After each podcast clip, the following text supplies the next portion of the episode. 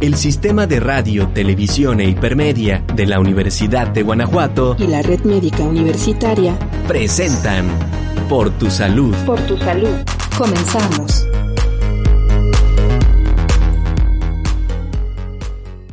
Hola a todos, ¿cómo están? Bienvenidos nuevamente a Por tu Salud. Soy la doctora Vianey Contreras, coordinadora de Medicina Preventiva en Red Médica Universitaria. El día de hoy estamos transmitiendo a través del sistema de radio, televisión e hipermedia de la Universidad de Guanajuato.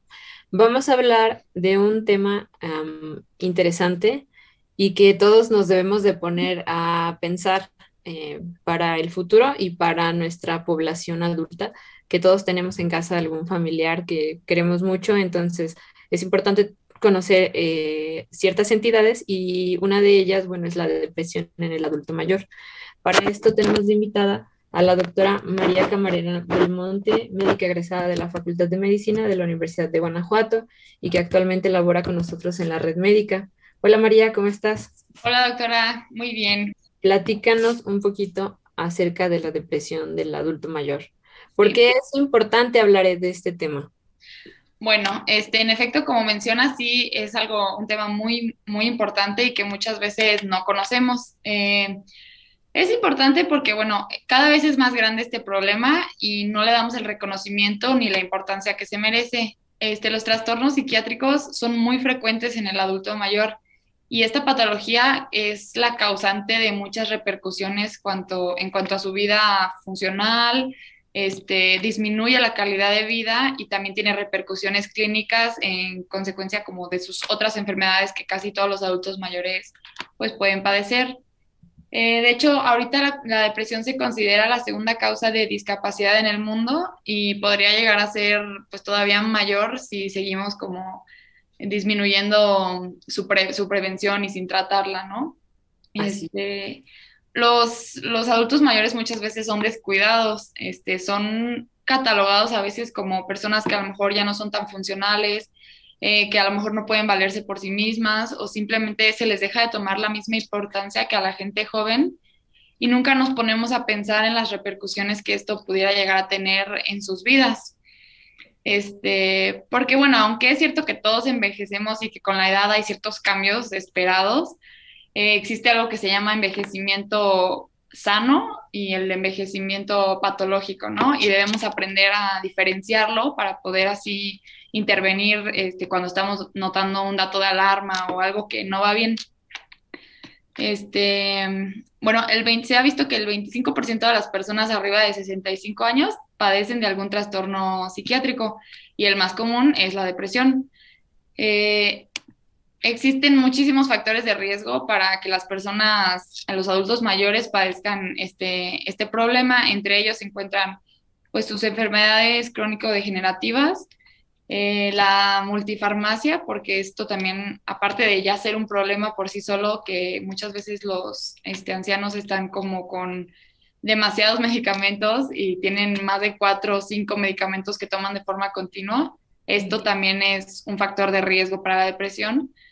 Este, y bueno, muy importante, ¿no? Porque a veces cuando tienen tantos medicamentos, llega a haber un momento en que hay confusión y un mal apego también al tratamiento. Exacto, exacto, un mal apego y luego a veces, bueno, esto de hecho es una tarea también nuestra como doctores, de cada vez que vemos a un paciente de la edad adulta, eh, preguntarle, ¿no? ¿Cuántos son los medicamentos que toma frecuentemente, los que se automedica, porque también se automedican?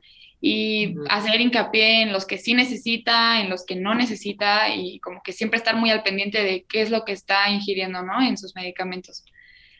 Eh, y bueno, eh, sobre todo también aparte de las enfermedades crónico-degenerativas que tienen muchísima asociación con la depresión, una persona que ha tenido, por ejemplo, un infarto eh, tiene cuatro veces más posibilidades de caer en una depresión que una persona que no ha sufrido un infarto, ¿no? Entonces, eso nos habla de pues muchísimos adultos mayores. Eh, la diabetes, la hipertensión, mm, padecer cáncer. Sí, el hecho, no solo el hecho como de vivir con una condición, ¿no? Exacto. Diabetes, hipertensión, todo esto que lo cargan de no poquito años, también, pues imagínate todo el, impacto que tiene, que viene a llegar hasta esta etapa y que, bueno, la depresión, imagínate, eh, cosas tan pequeñas que a lo mejor no se tratan o no se hablan y... Exacto. no, y, luego nosotros eh, siempre vamos luego, luego por lo principal que es como lo físico, ¿no? O sea, si tiene Parkinson, estar al pendiente de, sus síntomas de Parkinson, si tiene diabetes, estar al pendiente de su glucosa, todo eso sí estamos como muy ahí, pero se nos olvida indagar un poquito más y, preguntar sobre, sobre otros síntomas que nos pueden hablar de depresión, ¿no? Porque si ya sabemos que van de la mano, pues no hay que dejarlo de lado, ¿no? Otra cosa que también es mucho son las pérdidas y los duelos. O sea, todos los adultos mayores están muy cercanos a perder familiares, amigos, eh, pues por la misma edad y por, pues por cosas normales de la vida. Este, entonces, eso los hace también muy propensos a no tener un duelo normal, este, quedarse, si una persona se queda en la parte de, de depresión, porque bueno, las fases del duelo son negociación, ira, pacto, depresión, aceptación, ¿no? Que las conocemos, pero es importante que pasen por todas y lleguen a la aceptación. Cuando se quedan como en la parte de depresión por más de un año después de un duelo, se vuelve un duelo patológico y luego también eso es algo muy difícil de sacar este, y que tampoco indagamos, entonces también eso es importante. Y bueno, eh, todos los adultos mayores, como dices, han perdido aunque sea un familiar, ¿no? Exacto. Eh, y bueno, pues cómo, cómo identificar o empezarnos a dar cuenta de que un adulto mayor este, puede estar entrando en depresión.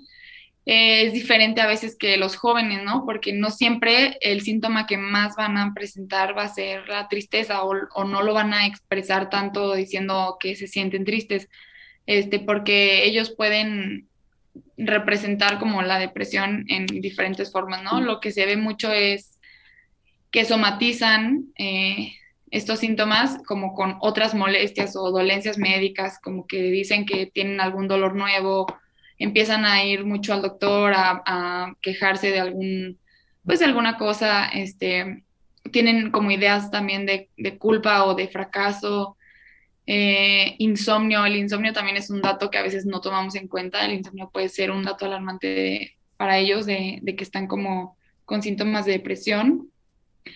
Eh, pueden tener alteraciones cognitivas también o funcionales. De hecho, también se distingue un poco entre hombres y mujeres. Las mujeres lo que más hacen es este, síntomas de ansiedad y de somatizar, o sea, como hipocondríacas un poco. Eso es algo que nos habla tal vez de depresión.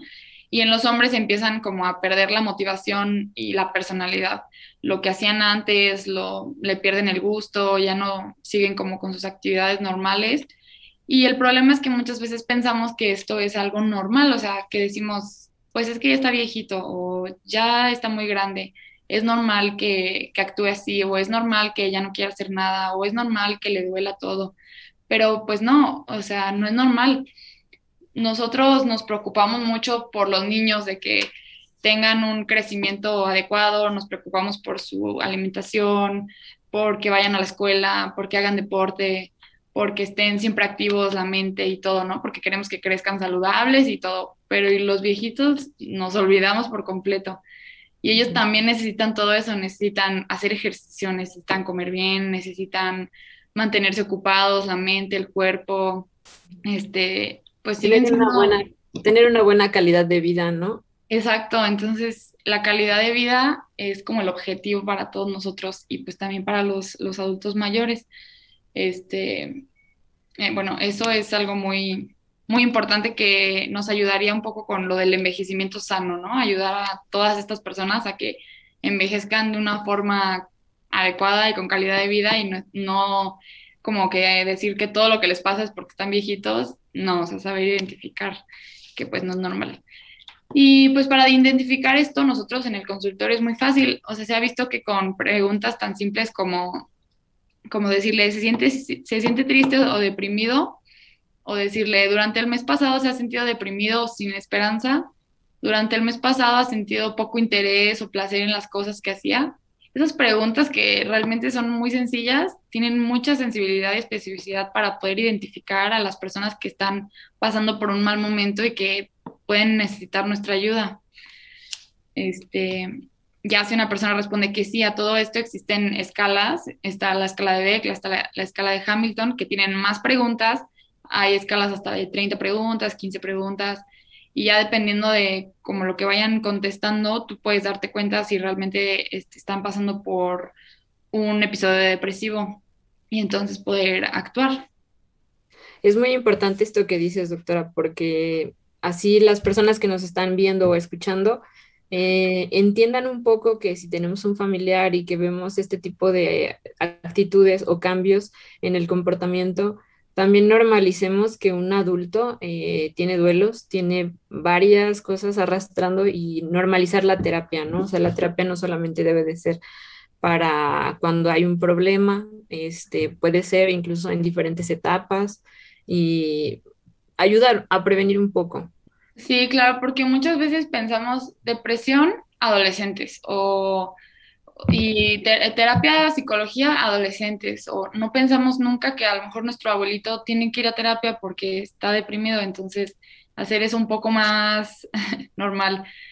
Y, empezar a tomar la depresión mm, como un síndrome geriátrico también, ¿no? Porque este, ellos pues tienen muchas, pues es normal, o sea, tienen muchas, muchas cosas que les pueden ocasionar este cuadro, o sea, desde también los, los adultos mayores que pierden un poco la audición, que tengan problemas como con la vista, o sea, todo lo sensorial, eso es algo también muy importante. En cuanto vemos que un adulto mayor tiene algo de esto, no dejar pasar la parte emocional, que cómo le puede estar afectando.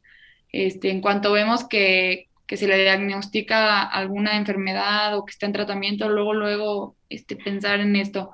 lo de fragilidad de los adultos mayores, cuando tienen riesgos de caída, que tienen alteraciones en la marcha y todo esto, también es algo que afecta muy grandemente a su estado emocional. Ser, a lo mejor tener que usar silla de ruedas, este, tener, haber estado hospitalizado, estar inmovilizado por mucho tiempo, eh, tener úlceras por presión. Mm. ¿Sabes qué, María? Incluso detalles más pequeños, pero que son muy, muy importantes. Eh, te hablo, por ejemplo, de pacientes que no tienen dientes, ¿no?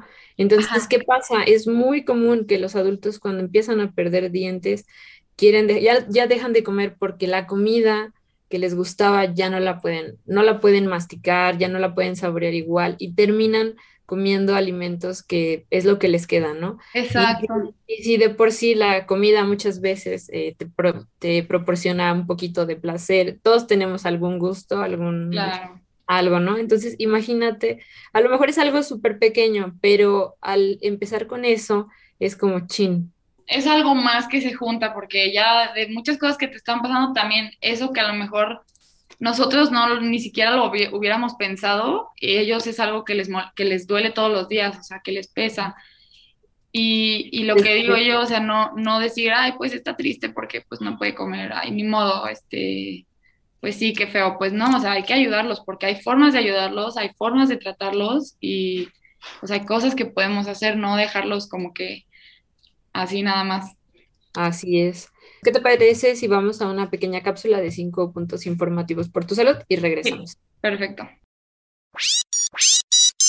Datos importantes por, tu salud. Depresión en el adulto mayor.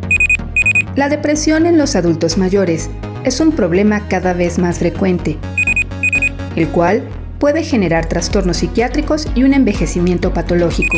Se estima que el 25% de los adultos mayores padece un tipo de trastorno.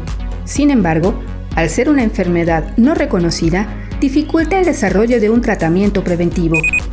Los síntomas que se presentan antes de una depresión avanzada son insomnio, irritabilidad, somatización, dificultades arteriales, musculares y gastrointestinales. Las recomendaciones para prevenir este padecimiento son ejercicio diario, alimentación equilibrada, erradicar cualquier adicción y evitar el aislamiento social. Si eres persona con estos síntomas, te recomendamos acudir con un experto y en ninguna circunstancia automedicarte con antidepresivos. El tratamiento idóneo para esta enfermedad es la terapia psicológica. Datos importantes por, tu salud. Ya estamos de vuelta por tu salud.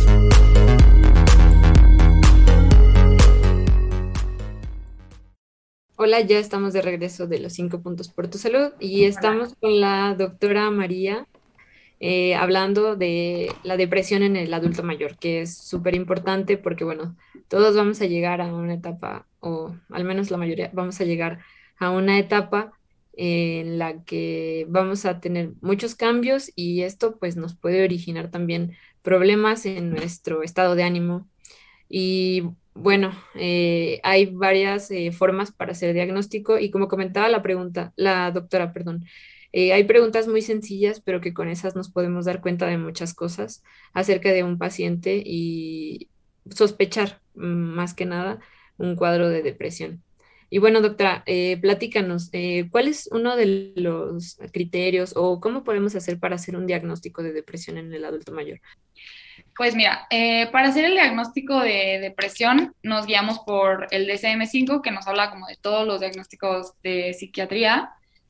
Y bueno, los voy a mencionar, o como usted bien menciona, esto se tiene que hacer el diagnóstico un médico, pero nosotros como población en general o a los cuidadores de los, de los adultos mayores, pues nos sirve siempre saber un poco al respecto para poder identificar estos datos de alarma y, buscar ayuda, ¿no? O sea, decir esto me suena como que no es y buscar ayuda y nosotros poder hacer el diagnóstico. estos son, por ejemplo, que una persona eh, cumpla con los siguientes eh, criterios que voy a decir por al menos dos semanas, nos habla de, de, una depresión.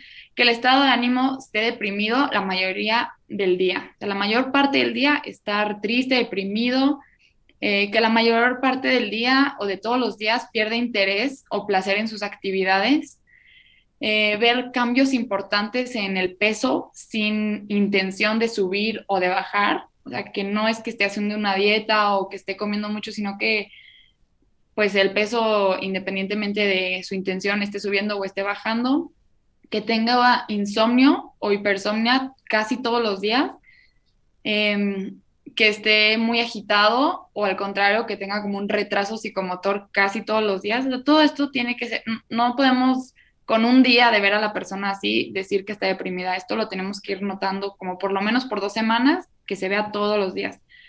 Eh, fatiga o pérdida de energía también todos los días. Sentimiento de inutilidad y culpa, esto lo van a expresar las personas, sobre todo los este, adultos mayores, pues yo creo que piensan mucho en lo que han hecho con su vida y sentirse pues como culpables de algo es algo, un dato muy importante. Eh, que no tengan la capacidad de concentrarse o de pensar como normalmente lo hacían. Y otro también dato de alarma es pensamientos de muerte, que estos obviamente son menos fáciles de que las personas los expresen, pero sí hay quien lo hace y no se debe tomar nunca a la ligera. Siempre que se escuche un que la persona esté pensando en, en morir, es algo que nos habla de alarma y hay que tomarlo siempre, siempre con, este, con importancia. Y bueno, que todos estos síntomas estén causando un deterioro en su vida social, laboral o en otras áreas eh, de su funcionamiento, este, eso ya nos habla también de depresión. Y también muy importante que ninguno de estos síntomas sean atribuibles como a otras patologías de la persona o a sustancias que esté tomando. Entonces, cuando estamos identificando todas estas cosas, pues ya estamos orientándonos a un diagnóstico de, de depresión también es importante para los cuidadores, sobre todo, eh, poner atención en cuánto tiempo lleva así, este, si lo atribuyen a algo que le haya sucedido en la vida, eh, conocer los medicamentos que las personas toman, todas las patologías que padecen, para poder llegar siempre más fácil a un, diagnóstico. Observando pequeños cambios podemos eh, actuar para prevenir adelante más problemas, porque bueno, tú has visto, o sea, tenemos depresión, y la depresión nos puede causar muchas cosas que se vienen en cascadita y que es tan invisible que nunca nos dimos cuenta y el inicio de todos los males que viene cargando es eso. Sí, de hecho también me parece muy interesante mencionar cómo eh, se ha visto, por ejemplo, que con los pacientes jóvenes, cuando tienen su primer episodio de depresión en la juventud, casi siempre es, bueno, es más fácil identificar una historia familiar en ese paciente, abuelos, papás, tíos, que hayan tenido también algún problema psicológico o incluso depresión y poder ver que hay un poco de genética incluida en ese diagnóstico. Pero con los adultos mayores casi nunca eh, se identifican eh, historia familiar de depresión, sino que casi siempre la depresión de un adulto mayor va a ser factor del ambiente, factor de la vida que lleva, de sus relaciones con sus familiares, con sus hijos, este, con sus padres, eh, o relacionado a, a, pérdidas o a duelos. Y entonces ahí nos ponemos a pensar, este, como que, cómo poder nosotros hacer algo al respecto, ¿no? Porque si, si todo es gracias a nuestro alrededor, pues nosotros somos los que estamos rodeando a, estas personas, nosotros como hijos, como doctores, o sea, como sociedad, ¿qué les estamos ofreciendo a los adultos mayores para que no caigan en, en este estado de depresión, ¿no? Este, no les estamos ofreciendo la oportunidad de llevar una vida funcional, de todavía sentirse como personas que puedan aportar algo a la sociedad y eso es algo muy importante y en, en estas personas, ¿no? como familiares, el aislamiento social también, por ejemplo, dejarlos solos, este, institucionalizarlos porque no los pueden cuidar, que yo sé que a veces no es como mal intencionado, pero es todo esto es lo que ocasiona también que las personas pues caigan en esto, ¿no? Y nosotros, por ejemplo, ¿qué podríamos hacer como para ayudar o prevenir? Lo más importante sí es, sí es la prevención, este, no llegar a, a esto, ¿no? Entonces, pues para prevenir sería fomentar una vida saludable en los adultos mayores. Un estilo de vida saludable donde hagan ejercicio, donde lleven una dieta sana, este, si tienen alguna adicción, erradicar la adicción, eh, hacer terapia ocupacional, es decir, aunque no trabajen para mantenerse ellos o para mantener una familia, que sigan haciendo algo todos los días para ejercitar su mente, ejercitar su cuerpo. Cosas muy fáciles que suenan como obvias, pues no las hacen y no implica, no, no nos ponemos a ver que las hagan, ¿no? Entonces, recomendar este, que salga a caminar, que tome paseos, que realice cualquier actividad física, según pues los gustos de la persona, pero con que esté ocupado, eso es algo súper, súper positivo. Em, otra cosa también muy importante es estar siempre manteniendo el control de la glucosa, de la presión arterial, o sea, para evitar, o si ya son enfermos de algo, estar siempre en control o evitar que, que se aúne otra enfermedad todavía más. Eh, mantener su peso y pues si se puede evitar el aislamiento social, siempre estar en compañía, mantener eh, sus redes de apoyo fuertes con la familia, con amigos, con quien sea, pero que no, no se queden solos. También si vemos que hay algún adulto mayor que recientemente perdió a su pareja, eh, preocuparnos por con quién, con quién vive, se va a quedar solo, este, quién lo va a frecuentar, quién, quién lo va a ayudar, porque pues no solo es como la tristeza de perder a la, a la, pareja, sino el después, ¿no? Que cómo va a ser ahora su vida, si se va a quedar solo, es un riesgo muy grande para que pues caiga en depresión. Sobre todo también porque ya un adulto mayor que está con este diagnóstico de depresión, pues la mortalidad es el triple en ancianos deprimidos que no en deprimidos, que no deprimidos. Entonces, estamos, o sea, es un riesgo muy grande para, pues para ya lo que, lo que sigue, ¿no? y mm, va a tener una peor calidad de vida. De hecho, se ha visto que una persona mayor con depresión eh, tiene peor recuperación después de, no sé, una cirugía, una estancia hospitalaria o aunque sea una enfermedad leve, su recuperación va a ser siempre más mala por la depresión. Muy importante también mencionar que em, hay que tener una visita con un adulto mayor a su médico por lo menos una vez al año, porque no porque estén viejitos o no porque eh, ahí la llevan con el medicamento que les dijeron hace cinco años que se lo deberían de tomar. O sea, es muy, muy importante que entiendan esto, ¿no? Por lo menos una visita al año con nuestro médico, ya sea nuestro médico familiar, nuestro médico general, nuestro geriatra, nuestro psiquiatra, pero también el adulto que se sienta, digamos, un poco protegido y de que tienen un interés en él, ¿no? De que claro. de, debe de estar bien, o sea, o las personas que están a su lado lo quieren bien. En cuanto al tratamiento... El tratamiento eh, se basa pues en dos cosas, ¿no? En la tratamiento farmacológico y tratamiento de terapia psicológica. Algo muy importante en general es que el tratamiento nunca debe ser menor a seis meses. Con ellos es importante que sea un tratamiento largo, incluso de años o de forma indefinida, porque ellos tienden a la cronicidad y a, pues a, recaer, ¿no? Este, entonces, no es como que voy una vez al psicólogo, me dan un mes una pastilla y ya voy a salir adelante. No, o sea, esto es algo de, de muchos años y de que se, se, tiene que tratar pues por el tiempo que sea necesario, porque este, eso es lo que se ha visto con los adultos mayores, que es la única forma como de que funcione. Obviamente el objetivo del tratamiento es mejorar la calidad de vida. Ese es el único objetivo del tratamiento. Se dan las dos cosas, sea medicamento y sea terapia. Y es muy importante que cuando se empiece este tratamiento, cuando se hace el diagnóstico, primero siempre decirles, o sea, el diagnóstico que, que se les se está dando, para que también lo entiendan y ellos también entiendan que sus síntomas y todo lo que ellos están teniendo este, que pasar son por algo y tienen, tienen remedio, se les puede ayudar y que ellos también, porque no solamente nosotros como jóvenes somos los que decimos, ay, es un síntoma de la vejez, no, ellos también lo piensan así.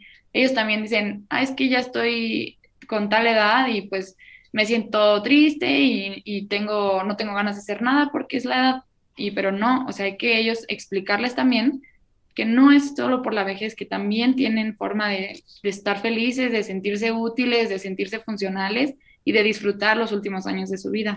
Y luego, pues bueno, sí se les tiene que dar un antidepresivo. Hay que recordar que hay muchos de adultos mayores que toman benzodiazepinas que para dormir o para muchas cosas que luego se las dan y esto no es un antidepresivo y de hecho no se aconseja darlo a menos que se den conjunto con con el antidepresivo o que sea porque tenga problemas para dormir o que tenga en conjunto otro diagnóstico de ansiedad. Pero es que se ha visto que hasta el 42% de los adultos mayores con depresión toman benzodiazepinas. Entonces, indagar sobre eso y dar una adecuada dosis o quitarlo.